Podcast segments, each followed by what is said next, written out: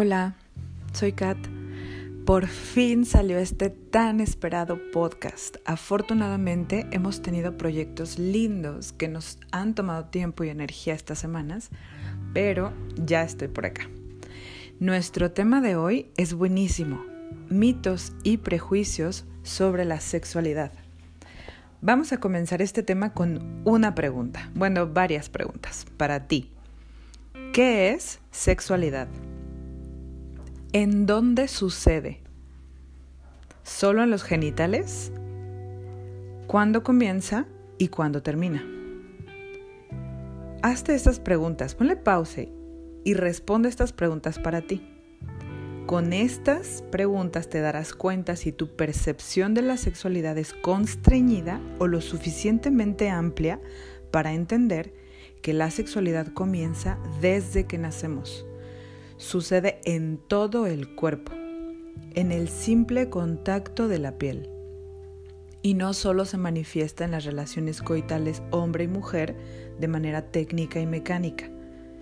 La sexualidad se vive entre seres humanos sin distinción de género. En la sexualidad también se vinculan sentimientos y la comunicación efectiva y se experimenta en todo el cuerpo. Vivimos en un sistema que perpetúa creencias limitantes, la verdad, sobre la sexualidad. La dibuja como algo burdo y violento, que rebaja los cuerpos a un simple objeto de consumo. Esto es así, y reconocerlo nos va a ayudar muchísimo a poder sanar y limpiar esta percepción. Mira, uno de los mitos que me da mucha gracia se desarrolló desde hace más de 500 años y aún sigue vigente. Y tiene que ver con que la mujer era considerada como pertenencia personal, destinada únicamente a propiciar placer sexual y a funciones de reproducción, mientras que el hombre tenía derecho a practicar relaciones sexuales con varias mujeres. Atención, esta idea está bastante arraigada aún en la actualidad, tanto que puedo observar cómo este tema incomoda bastante a las personas, hombres y mujeres, porque el peso de la moralidad impuesta por el judaísmo y el cristianismo aún rigen muchos de nuestros prejuicios, sobre todo lo que está bien o mal, entre comillas, en la sexualidad. He escuchado incluso comentarios como, es que estoy con esta chica porque es una buena mujer, pero tengo un amante con la que tengo buen sexo y me divierto.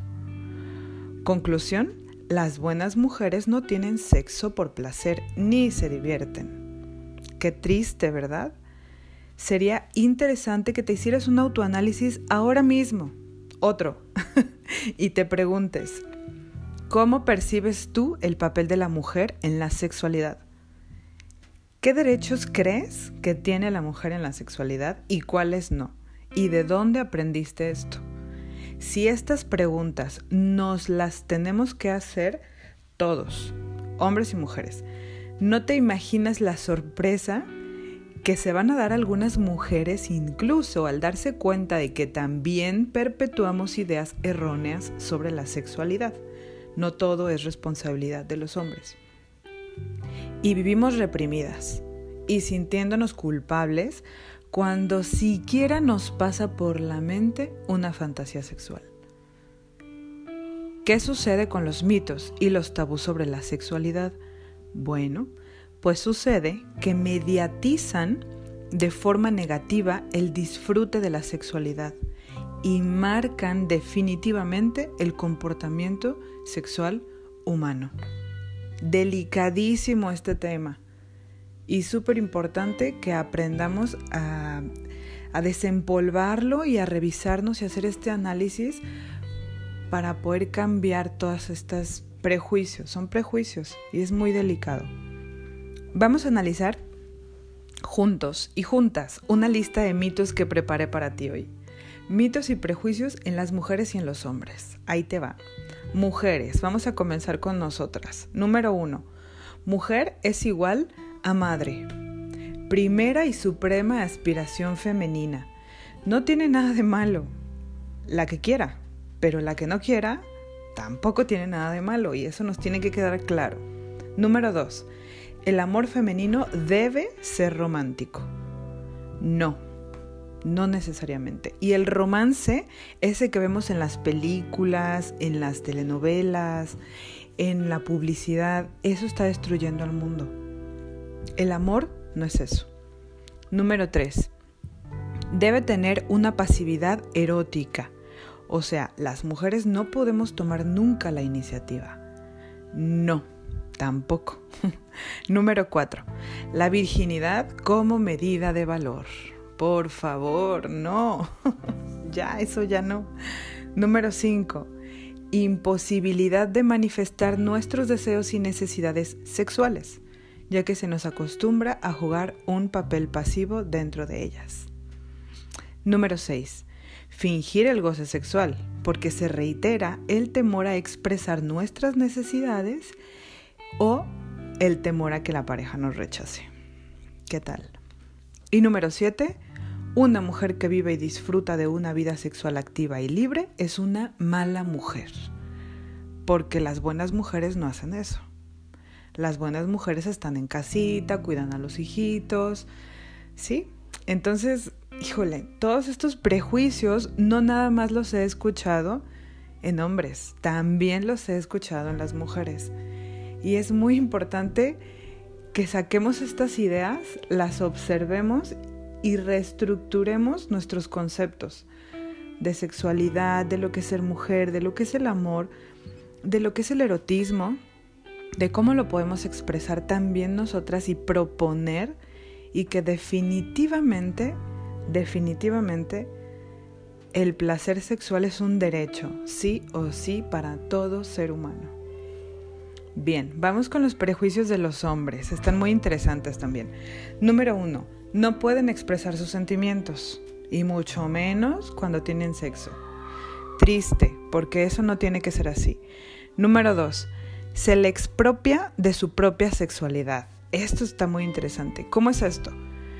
Por este supuesto papel de hombre que le impone la sociedad en donde tienen que ser viriles todo el tiempo con la posibilidad de ser infieles a sus compañeras y en un papel de proveedor. Y en último lugar entonces tienen que ser padres. O sea, tienen que querer. Pues no, no es así. Número 3. El tamaño del pene. Claro, Lastra esto la autoestima y disminuye el rendimiento sexual, a pesar de conocerse científicamente que el tamaño no determina la capacidad de disfrute de la pareja. Pero desde lo ancestral nuestra cultura ha sido fálica y se sobredimensiona el tamaño. Número 4. Hacer el amor es solo con penetración.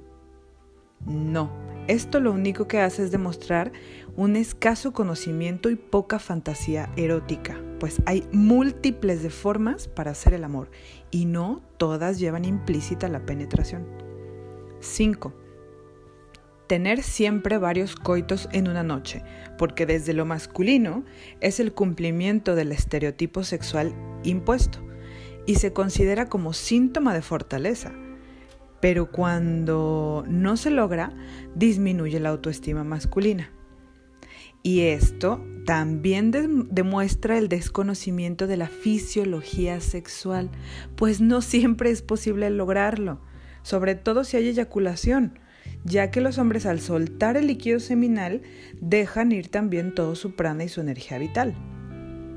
Número 6. El hombre debe tener siempre el papel activo en las relaciones sexuales. No, porque esto demuestra y limita la expresión de la sexualidad femenina. Número 7. Este, híjole, este también es muy importante. La vagina y los fluidos que salen de ella son algo sucio. No, aún hoy en día he escuchado este tipo de comentarios en hombres y mujeres. Existen tratados en el Tao donde se dice que los fluidos femeninos de la eyaculación son beneficiosos para el hombre, le ayudan a reponerse de la pérdida de su prana durante la eyaculación masculina. La presencia de todos estos mitos y tabús para lo único que sirven es para provocar disfunciones sexuales en hombres y mujeres, para inhibir el deseo, para disminuir el placer y reprimir la expresión de la sexualidad. Hombres, mujeres del mundo, y sobre todo los que somos padres y madres también. Si en la actualidad cargamos con una visión carente sobre este tema, suceden dos cosas. Que malinformamos a nuestros hijos e hijas o simplemente omitimos el tema en casa. Es urgente reeducarnos, seres humanos del mundo. ¿Para qué? Para disfrutar de una vida sexual saludable, plena, sin culpas, maravillosa. Y para informar correctamente a los jóvenes que tenemos alrededor. Espero que les haya gustado este tema. Si se quedaron con dudas o quieren profundizar, nos pueden mandar un mensajito a través de redes sociales, Facebook, Instagram y síguenos en Spotify. Estamos como Colibrí Dorado. Te envío un abrazo fuerte, fuerte, fuerte, muchos besos y que tengas unas experiencias sexuales sagradas, maravillosas y placenteras.